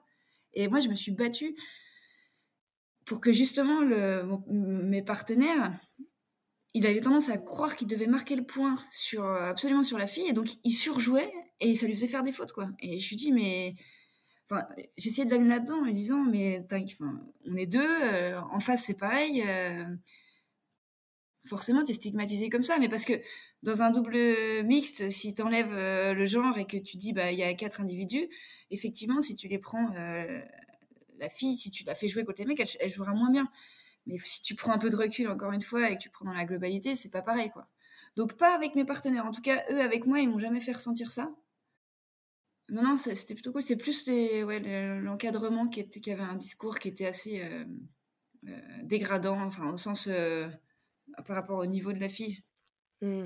Bah, je trouve que ça, c'est un bel exemple pour montrer qu'au final, c'est la structure qui est en place, qui, se base sur des normes comme ça et que des individus de cette structure ne partagent pas forcément cette opinion-là. Et heureusement, parce que c'est comme ça qu'on va aussi bouger, quoi. Doucement, mais sûrement. alors, côté vie privée, c'est un sujet que je pense que tu t'es attendu que j'allais le ramener sur la table parce que c'est pas un sujet qui est beaucoup discuté, notamment dans le sport. on a parlé d'Amélie Mauresmo là il y a un, moment par rapport aux caricatures faites sur son corps. Et l'ex du coup numéro 1 mondial a été l'une des rares sportives professionnelles à révéler son homosexualité publiquement. C'était en janvier 99. Elle avait 19 ans alors qu'elle venait de se qualifier pour la finale de l'Open d'Australie. Comment est-ce que toi, tu l'as annoncé publiquement? Euh, je l'ai déjà annoncé à, moi-même. Ça a été un cheminement et avant de l'annoncer publiquement, il fallait que je me, je me le digère moi, ça. Euh, d'être amoureuse d'une fille. Euh, donc, je l'ai annoncé à mes proches. Enfin, j'ai annoncé à une pote, une de mes super potes, en pleurant. Et, elle me dit Mais pourquoi tu pleures? T'es es trop heureuse, je te vois, c'est bien. Et donc, voilà, j'ai eu besoin de le dire en pleurant je l'ai annoncé à mes parents parce que j'en avais marre de, mentir et j'avais envie de vivre pleinement le truc. Et puis que c'était acté que, voilà, à un moment donné, il fallait, euh, mettre des mots sur euh, ça. Je leur ai écrit une lettre que j'avais laissé, que j'ai laissée dans la cuisine et le, et voilà, et le lendemain matin, ils sont levés, euh, ils l'ont lu. Donc, eux, ils me voyaient heureux, c'est le principal parce que ils avaient vu ma, relation précédente qui était compliquée, même si ça n'a pas été simple. voilà, on n'en a pas parlé directement. Et donc après, une fois que moi j'avais fait ce chemin-là euh, à titre personnel, de le dire aux, à mes proches à qui j'avais besoin de le dire, c'était vraiment euh, physique quoi. Fallait que ça sorte, sinon euh, j'en avais super marre de mentir en fait. Parce que, en tout cas pas de mentir, mais de, je sentais que ceux avec qui je m'entraînais à l'INSEP, ils me posaient la question, mais alors c'est ta coloc, mais vous avez combien de chambres? Et ah ouais, ok. Puis moi, en fait, j'entretenais le doute. En tout cas, je disais pas ouvertement parce que j'avais pas envie. Et puis c'est. C'est ton droit, hein. Bien sûr. Mais en fait, j'avais pas envie de ça parce que euh, tu repasses un super week-end et finalement, tu pouvais pas raconter ce que tu avais vécu parce que bah, c'était pas avec euh, la personne qu'il fallait, entre guillemets.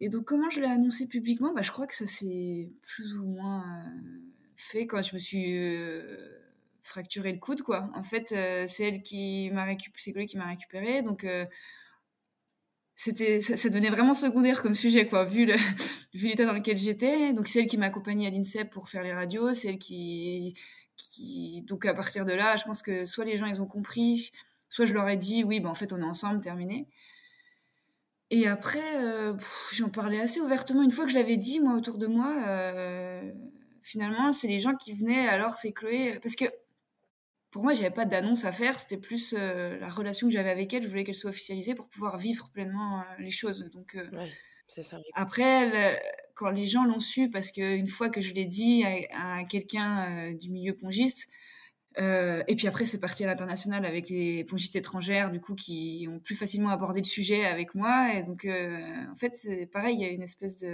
d'effervescence autour de ça, comme si j'étais plus ou moins une des premières à le dire vraiment ouvertement. Ouais, c'est pour ça. Et donc, j'ai eu des discussions hyper, euh, hyper intéressantes avec des copines allemandes, enfin des filles que, des copines allemandes qui sont aussi, euh, qui étaient pongistes, mais qui, qui étaient, euh, qui n'en parlaient pas trop non plus. Mmh. Et donc, voilà, ça m'a permis de créer des liens, en fait, avec, avec des filles sur un sujet qui était un peu tabou avant entre nous et qui est, qui est devenu complètement, complètement normal après coup. Et puis après, il y a deux, trois médias qui ont dû me demander, bah, après les jeux, justement, médias qui m'ont posé quelques questions et je réponds très ouvertement là-dedans. Moi, j'ai aucun problème. Ok, bah tant mieux. Est-ce que tu penses que hum, le fait d'en avoir parlé publiquement, de t'être ouverte à ton entourage, euh, t'a aidé à te recentrer sur la personne que tu es vraiment, ton identité On parle pas mal de ça depuis tout à l'heure. Et donc, du coup, d'être une meilleure joueuse de ping-pong? Ah Certainement. Enfin, c'est oui, ça me paraît évident maintenant parce que, en fait. Euh, se connaître, c'est aussi accepter ses faiblesses. Euh, accepter ses faiblesses, accepter ses forces. Au début, je pense que avec les normes de nos sociétés, je mettais ça sur le fait, le fait d'être tombée amoureuse d'une fille, d'une faiblesse, alors qu'en fait, euh, non, c'est moi. Et il y a eu cette phase où il a fallu que je me dise, euh, je prenne du recul sur moi-même, justement, que je me dise, ben non, en fait, c'est pas que c'est toi et accepte-le. Il n'y a pas de jugement bien ou mal. C'est tu es cette personne euh, et tu es capable de tomber amoureuse de, filles et de garçons. Donc voilà. Et, et donc euh, je suis convaincue que ça m'a libérée d'un poids énorme à la fois par rapport à moi-même et puis à la fois ça m'a permis aussi de vivre des choses pleinement avec mon club et avec les gens avec qui j'étais parce que ben, on les invitait à la maison, on échangeait, on discutait. Et puis, on en reparlera dans quelques années, je pense, mais ça a ouvert, ça a ouvert des discussions avec des, plus jeunes, justement, sur ce genre de sujet que, bah, ou, sur lesquels elles ont plein de questions.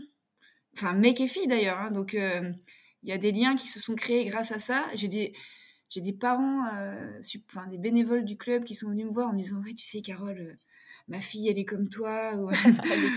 Et non, mais ils avaient besoin d'en parler parce que ça les rassurait aussi de voir que finalement, j'étais pas. Euh, j'étais normale, quoi. Enfin, j'étais. Bah je faisais rien de différent.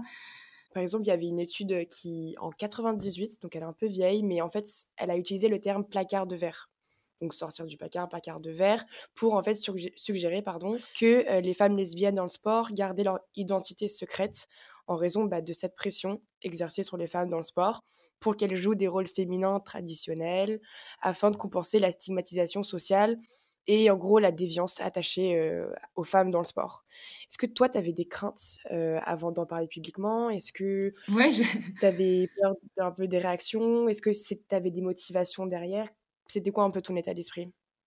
Je n'osais pas trop le dire parce que je me disais, ça y est, les gonzesses, euh, parce que bon, es dans le sport, tu prends ta douche avec tout le monde, avec l'équipe, euh, tu, te balades, enfin, tu te changes, tu es à poil la plupart du temps, il n'y a pas de, gêne par rapport à ça. Et j'avais trop peur que les filles, elles se disent, ah non, mais ça y est, elle est lesbienne, euh, en gros, elle va, me reluquer sous la douche, elle va me. Et donc, on l'a pris un peu sur le ton de l'humour. Je, leur ai dit non mais calmez-vous les meufs.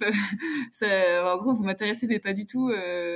Euh. Puis même en fait ça leur est même pas venu à l'idée parce qu'elles me, elles me connaissent et que je suis assez chambreuse euh, là-dessus. Mais au départ c'était une, c'était une de mes craintes et ça reste une crainte. Je comprends. Et j'ai l'impression qu'il y a pas mal de gens à qui ça fait du bien. En tout cas j'ai reçu quelques messages euh, aussi voilà de, de gens qui qui voulaient pas faire leur coming out, qui m'ont demandé. Euh, enfin voilà, c'est assez rigolo de voir que finalement j'étais une forme d'exemple, alors que ça n'était pas du tout Je l'ai fait vraiment purement égoïstement, quoi. Je comprends. Et puis, comme euh, on a dit tout à l'heure, euh, le fait que tu t'ancres sur qui t'es vraiment en découle que des choses positives et donc du coup une meilleure performance, une meilleure style de vie, juste plus épanoui. Enfin, ça a du sens, quoi. On en a beaucoup parlé du sens et je pense que ça, ça a vraiment beaucoup de sens derrière. Est-ce que ça a été, comment est-ce que ça a été accueilli par les médias et les corps sportifs? Je pense à des, surtout des corps masculins sportifs, des gens de la fédération, des représentants de clubs, un peu à ce, à ce niveau-là. Avec des mecs justement qui me faisaient, enfin qui, clairement qui cherchaient un peu à flirter avec moi ou en tout cas qui, cherchaient l'opportunité quand j'avais pas clairement dit que j'étais avec quelqu'un et que et donc après, on en a rediscuté. Je lui dis, mais tu trouves ça. Il me dit, ouais, je trouve deux filles ensemble, ça va. Euh, mais deux, deux mecs ensemble, je trouve ça dégueulasse. En gros, quoi. Je lui dis, mais. Super. Non, mais si tu commences à rentrer dans l'intimité pure euh, et que tu dis, ce que moi, ce que tu fais au lit avec ta nana ou ton mec, euh, je veux pas le savoir et j'ai pas à juger, quoi. C'est ton truc. Et, et je trouve que quand tu. Quand tu dis ça, que t'es avec une fille, ou avec un mec, un mec pour un mec. En tout cas, moi, ma sensation, c'est un peu. Tu rentres dans la sphère limite euh, sexuelle du truc, quoi. Les gens tout de suite s'imaginent, euh, s'imaginent l'acte physique, le passage à l'acte. Alors que pour moi, le fait d'être avec une fille, c'est plus, euh, putain, mais c'est génial, on se répartit les tâches de manière hyper équitable et de manière super spontanée, tu vois, il n'y a pas, bon, toi tu fais ça, moi je fais ça, c'est, ça se fait naturellement. Dans toutes les discussions que j'ai pu avoir, même des, des copines, des potes meufs, hein, c'est tout de suite. Euh, mais comment vous avez fait au lit, quoi? Enfin, comment tu passé d'un mec à une fille Mais c'est dégueulasse de faire ça et pas ça. Mais le fait d'annoncer ça, c'est un peu comme dire, ouais, regardez avec qui je, euh, je couche, alors qu'en fait. Mmh. Ça va tout de suite à la sexualisation aussi, je pense, du corps euh, directement. Tu vas t'imaginer les deux corps nus en action et c'est vrai que tu vas toujours aller à cette conclusion-là sans penser au juste le fait qu'il y a une appréciation d'être ensemble comme euh, bah tu as une copine ou tu as un copain. Ou... C'est vrai que c'est très sexualisé, je trouve. J'avais jamais vraiment remarqué, pas... mais maintenant tu me dis. Et c'est pareil pour les mecs. Les mecs, euh, les mecs il est gay, tout de suite, pourquoi on trouve ça dégueulasse? Parce que du coup, tu rentres dans des discussions que lui, il n'en parlerait pas publiquement. Donc pourquoi moi, j'en parlerais publiquement de ça, tu vois? On n'est pas en train de dire, je suis homosexuelle. Non, je vis avec une fille. Moi, j'aurais plus tendance à dire je vis avec une fille, quoi. En gros, je partage ma vie avec une fille et c'est plus ça qui me. Le, reste, le reste, pour le coup, c'est vraiment de l'intime, quoi. Quel genre de sujets tu penses que sont importants de mettre sur la table par rapport à la femme et la maternité dans le sport? Donc, on a deux enfants avec Chloé. Chloé a porté la première et j'ai la chance aussi de pouvoir porter la deuxième. Euh, donc, on a toutes les deux vécu ça. Euh, en gros, devenir euh, parent, ça a été quelque chose d'hyper hyper dur. Franchement, c'est beaucoup plus dur d'être maman de deux enfants là que d'avoir été championne de France. je, le dis, je le dis, mais et donc ouais, je trouve que ce, sujet de la maternité dans le sport, il est hyper important parce que parce qu'il y a que les femmes qui y passent, hein, mine de rien, en tout cas sur le, et donc euh, qui sont impactées directement sur leur carrière. Et je trouve que c'est un, vrai sujet à, aborder euh, pour la suite. Bah, et puis tout ce qui va avec, les règles, le fait d'être en capacité ou pas de, de, jouer quand on a nos règles, euh, sur le on en parlait récemment avec un entraîneur de lutte féminine euh, qui est garçon, qui euh, voilà, c'est pouvoir mettre le sujet sur la table et dire là, je suis pas en capacité de jouer parce que euh, que ce soit plus ou moins lié à son cycle, mais pouvoir être conscient et ça apprend aussi aux athlètes à se, connaître et à dire bah là, une semaine avant, ça va pas, ou moi en général c'est pendant que ça va pas, ou et puis sur en fait le corps, la reprise parce que nous, on est dans un sport. Alors, les sports qui sont peut-être pas concernés, je pense à la gym où il y a assez peu d'athlètes qui ont eu des enfants qui ont dû reprendre leur discipline. Mais nous, tu prends la liste des joueuses à niveau international, il y en a énormément qui sont mamans, quoi, euh, qui jouent, qui ont 35, 40. Euh, euh, tu vois, moi, je serais là physiquement, je suis en capacité encore de, je en capacité de faire des matchs, de jouer. Et je trouve que en fait, on est, trop, en tout cas le ping, dans un fonctionnement où tu es enceinte, bah voilà, puis après, en gros, il te reste 2-3 ans de carrière, potentiellement après, mais c'est fini. Une oppression un peu sur les règles et surtout une vision des règles, des menstruations qui est sale. Sauf que c'est rien de sale. Le, par exemple, le, le sang qui est déchargé des règles, c'est hyper bien pour les plantes pour la peau, apparemment, c'est top aussi. Enfin, c'est dingue qu'il y ait toujours cette vue des menstruations qui soit en mode Ah, c'est crado, ou faut pas en parler, ou mmh. le nombre de fois où je demande à mon papa Ouais, t'as pas un tampon chez toi? C'est Ah, mais attends, mais parle moins fort. Et, ah ouais Ouais, c'est Mais pourquoi? Je dis Mais t'as trois filles. Enfin, t'as eu trois filles. tu pensais quoi? Genre que Mais ça, par contre, l'entraîneur, là qui a été interviewé euh, quand j'étais avec, donc Loïc, et on en discute, puis je, côtoie pas mal d'entraîneurs d'équipes féminines, et donc pour le coup, ils me disent dans leur sac, ils ont trois choses, hein. ils ont le space-fond, le doliprane et, euh, et les tampons, enfin, et les serviettes hygiéniques, quoi. Donc euh, après, il y a des profils ah, d'entraîneurs qui sont plus, qui ont une sensibilité un peu plus marquée avec les filles, parce que, pour plein de raisons, hein, mmh, bien sûr. Non, mais c'est bien aussi qu'il y ait une sorte de des, des, des, gens sensibles à ça. Après, je pense que la majorité ne l'est pas forcément et du coup, ça ferait du bien d'en parler de plus en plus mmh. justement avec des personnes qui sont sensibles et qui mettent déjà des choses en place pour pouvoir rendre ça populaire et accessible à ceux et celles qui ne l'ont pas forcément dans leur vie de tous les jours. Quoi. Mmh, bah ça, mmh, ça revient à l'acceptation en fait, parce que les règles, tu, tu, peux avoir autant envie que tu veux, c'est pas sous ton contrôle de décider quand elles arrivent, en tout cas hors médicaments et, euh, et, et implants, mais et donc ça, ça, revient à accepter, je trouve que c'est déjà un travail en soi d'accepter de se dire bah ouais là j'ai mes règles donc je suis moins bien ou en tout cas donc je suis dans cet état-là et je j'ai pas le choix, le match il est privé à telle heure donc il faut que je le joue. Donc euh, qu'est-ce que j'en fais et comment j'aborde le truc? Et rien que ça, c'est un vrai travail sur soi et un travail mental quoi. Ouais, un peu de lâcher prise, accepter mmh. toutes les forces extérieures que je ne peux pas contrôler quoi. Voilà, et avoir un impact et agir sur ce sur quoi j'ai le contrôle. Totalement. Si tu devais, euh, ça c'est ma question de, de, fin pour clôturer ce bel épisode. Si tu devais remonter, euh, si tu pouvais, pas si tu devais, si tu pouvais remonter dans le temps et que tu pouvais euh, te donner un conseil, ce serait lequel? C'est une bonne question. Ouais, la, l'esthétique, comment, comment tourner ça? Je vais le dire un peu de manière brouillon, mais t'es belle en toutes circonstances, ou en gros, t'as pas besoin d'être belle pour, euh, pour réussir pour, ou pour trouver euh, enfin, belle telle que moi je me le. T'as pas besoin de, de rentrer dans les codes des standards de beauté pour être épanouie, quoi. T'es belle euh, telle que tu es. Voilà, et donc continue là-dedans. Euh, je pense que je, mm, je partirai là-dessus. J'aime beaucoup. Et ça résonne avec euh, tous les codes et les normes qu'on a parlé tout à l'heure. Du coup, euh, merci beaucoup, Carole. Ouais, de rien, merci à toi. Ouais, J'ai passé un super moment avec toi. Bah moi aussi, figure-toi, je pensais pas qu'elle était aussi tard, alors euh, je, Ouais. je me surprends. Et c'était un plaisir de te rencontrer, d'échanger avec toi sur des sujets qui me tenaient à cœur. Et toi aussi, qu'on a en commun. Du coup, merci beaucoup pour ton temps. Avec grand plaisir. Et euh, je te dis à très vite. À très bientôt. Merci à, à tous ceux qui, qui sont encore là. Merci pour votre soutien. Euh, merci de votre partage. J'espère que vous avez autant aimé euh, écouter l'épisode que j'ai aimé l'enregistrer. J'ai passé un super moment. Et à partir de maintenant, je vous souhaite une bonne année.